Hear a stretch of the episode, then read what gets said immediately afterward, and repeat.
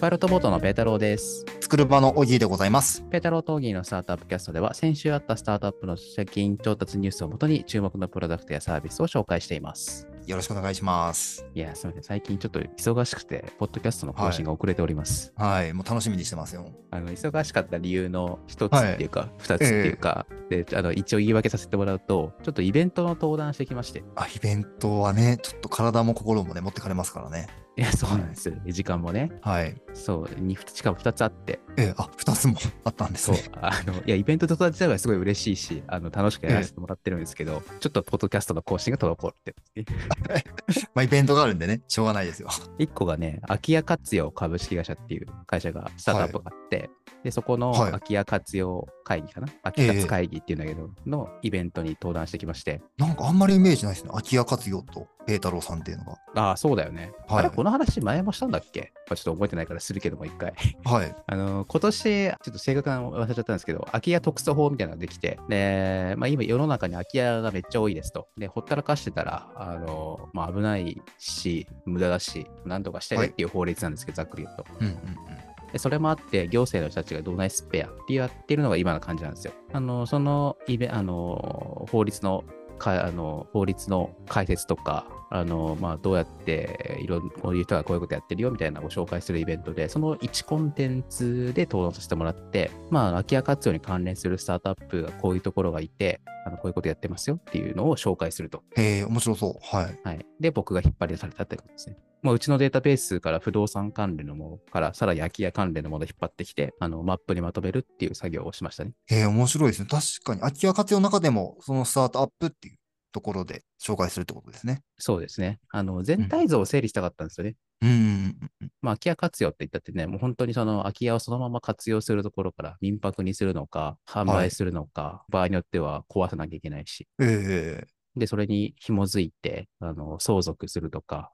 スタートアップというとかと駐車場にしちゃうとか、いろいろあるんですけど、まあ、そうやってバババババって言われても、まあ、わからないので、なんとなく全体外観を整理したいっていうお話をがあったので、ええ、面白い。で、もう一個は会計士系のイベントですね。はいはいはい。まあ、会計士がスタートアップで活躍しているので、まあ、どういう人がどういうことやってますよみたいなことをそっちはモデレートさせていただきました。なるほどなるほど。そっちはもう、ほがっつり本業のイメージ。本業というか、専門分野の。っていう感じですね。手にやってました。こっちもアーカイブみたいなのってあるんですか？はい。あ、そう、アーカイブ、えっと、会計士の方は、まあ、僕が記事作るんで、まあ、そのうち上がると思いますけど、ちょっと空き家活用の方はわかんないですけど、で、まあ、そんなね、そんな僕の話はいいんですよ。話しといてなんだけど。そう僕からもじの方からゃあ、はい。はいオギーの方からビッグニュースがありますね。はい。ちょっとこれもね、7月の中旬ぐらい、あの、マーケティング最初から中旬ぐらい出たニュースなんですけど、ちょっと変なこと言うのはあれなので、実際のあの、適時開示っていうところからご紹介させていただきます。あの、弊社ですね、作る場社の、えっと適時開示がありましたよと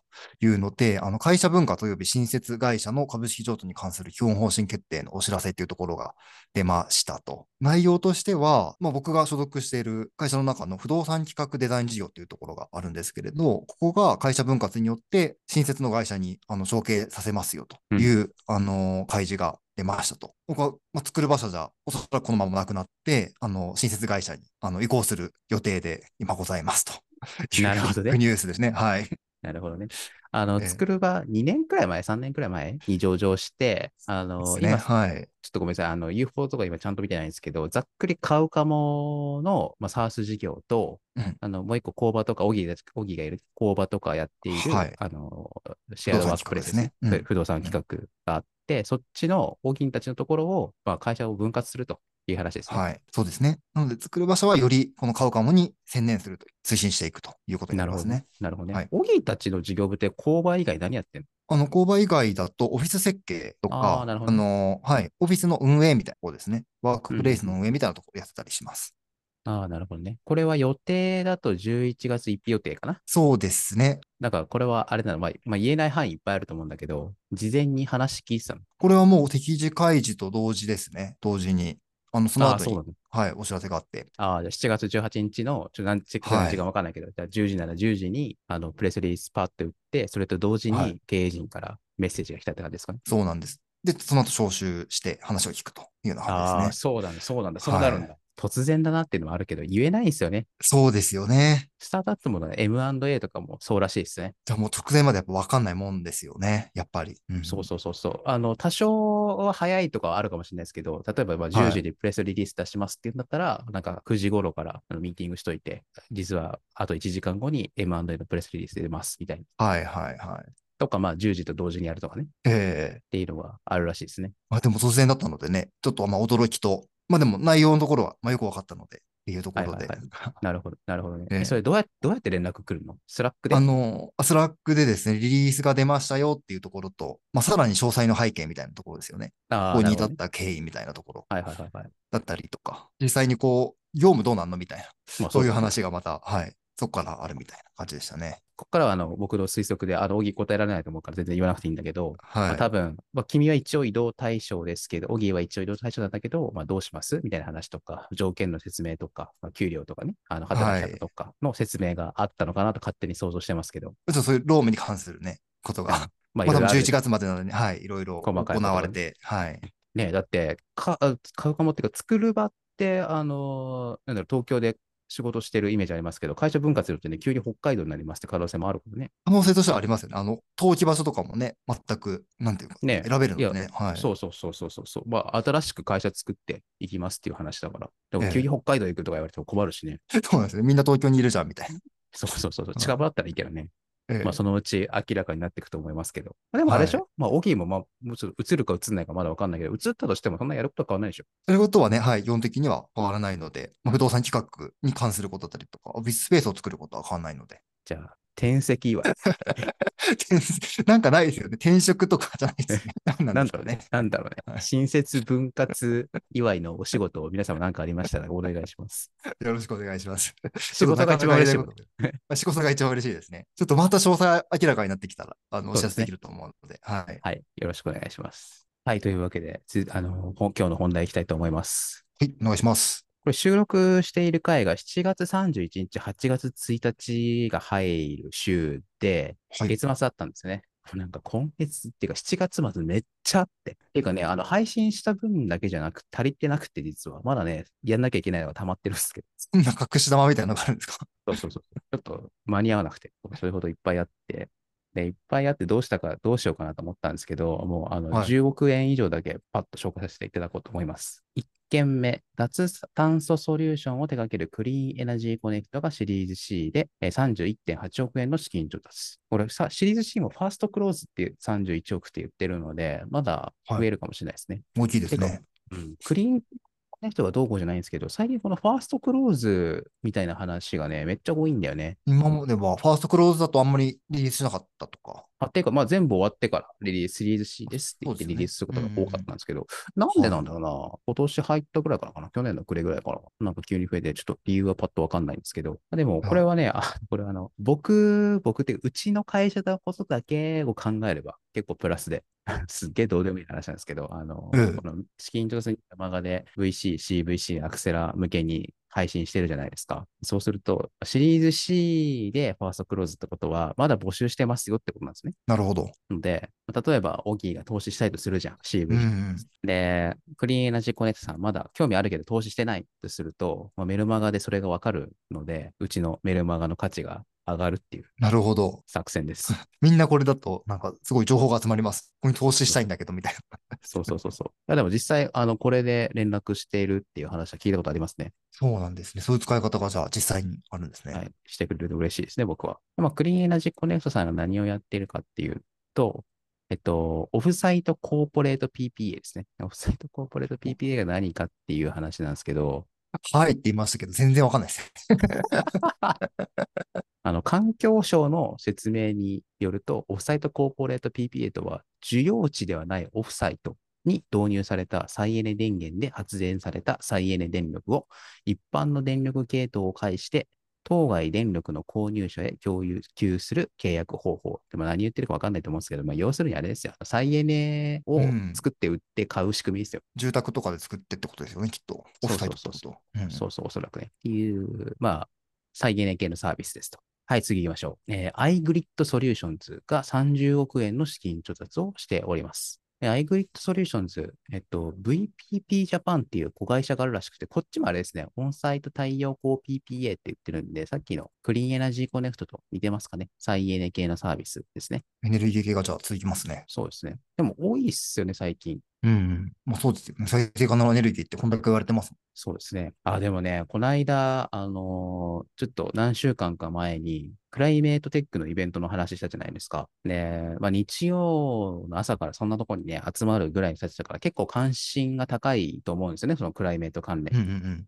はい。で、まあ、クライメート関連の一個に、あの、再エネっていう話が出てくると思うんですけど、いや、実際再エネを家、家を再エネにしてますっていう人どのくらいいますか？みたいな、あの、まあ、アンケートでちょっと手挙げてくださいってやったら、1、2割ぐらいで、ああ、なるほど。そう、まあ、興味ある人たちでも、まあ、1、2割ぐらいなんだなって。まあ、もちろんね、その変えようと思ってすぐ変えられる問題でもないし、うんうんうん。まあ、変えようと思っても、まあ、情報がよくわかんない。変え方がようわからんとか、高いとか、まあ、いろいろあるんで、あれなんですけど、で結構これだけ騒がれてる中でも、まだまだ。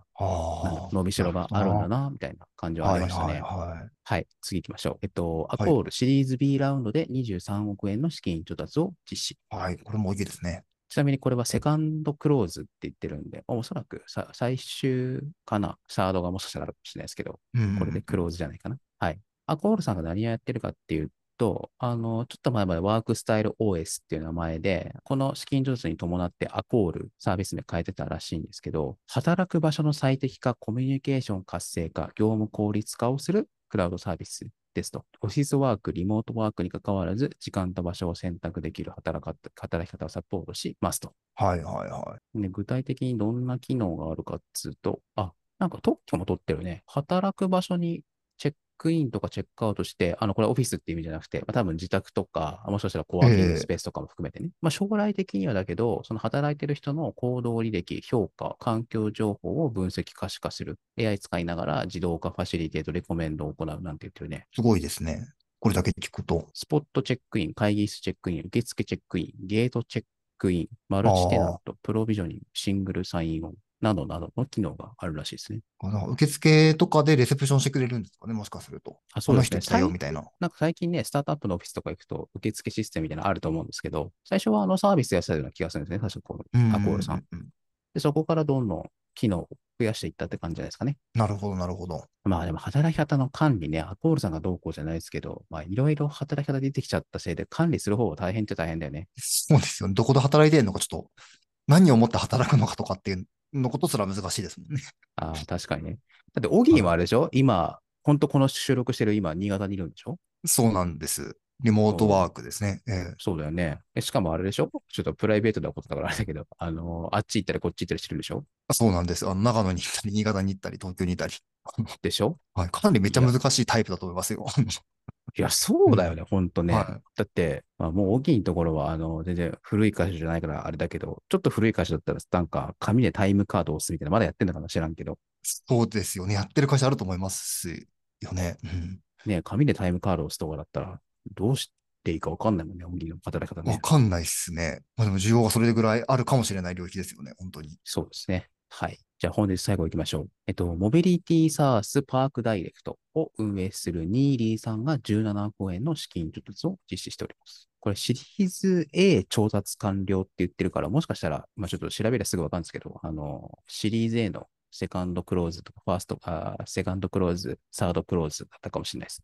ねパークダイレクトっていうのが何のサービスかっていうと、あの、はいモビリティサースって書いてあるんですけど、ちょっとニュアンスが違うなと個人的には思ってるんですけど、パークダイレクトは駐車場の募集から契約業務、契約後の月額使用料の収納代行や顧客管理までを全てをオンラインで実現するモビリティサースですって言ってますね。えー、駐車場関係ですね。なるほど。駐車場でもこういうのあるんですね。もうちょっと前だけどさ、あの、まあ新しく家を探した時に、はい。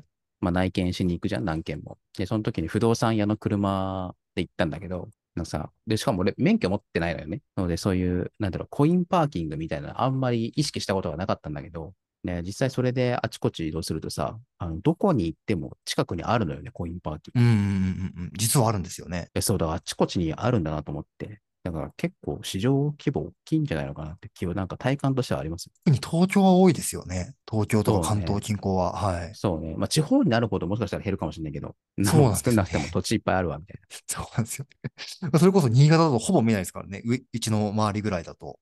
あ、うそうなんだ。確かに僕の田舎もあんまりイメージないですね。普通に止められるし、みたいな。ん。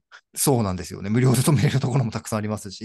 まあだからちょっと日本全国って言われてわかんないですけど、あの僕の住んでる県内では結構こういうのニーズあるんじゃないのかなと思った感じありましたね。はい、というところでございました。はい、ありがとうございます。実はね、これ収録している日の配信したやつだから、つまり次回の収録に出てくると思うんですけど、あの結構紹介したいサービスがあったので、ちょっと次回も聞いてほしいです。ぜひ。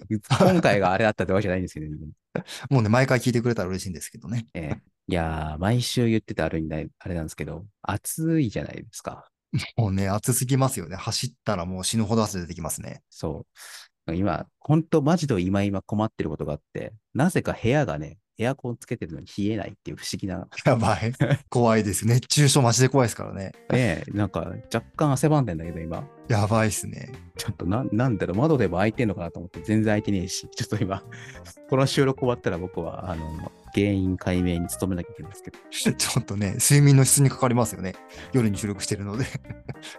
というわけで、皆さん、気をつけてね、お過ごしください。毎回ご自愛くださいとか言って終わりますからね、最近はいや、。本当ですね。す言ってましたよね、前にね。ご自愛くださいで終わるポッドキャスト。はい。じゃあ、今日はこの辺でお別れしたいと思います。ペータロー・トーギーのスタートアップキャストでした。さよなら。さよなら。